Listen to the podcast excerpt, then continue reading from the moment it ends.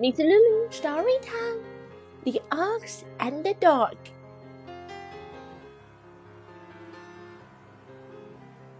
An ox and dog is there for the same farmer. One day the dog arrogantly says, How grand I am! In the daytime, I watch out for the cattle in the meadows. At night, I guard the house. But me?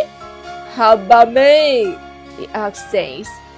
You can only plunge or draw a cart. The dog slightly says. Yes, it's true, the ox says.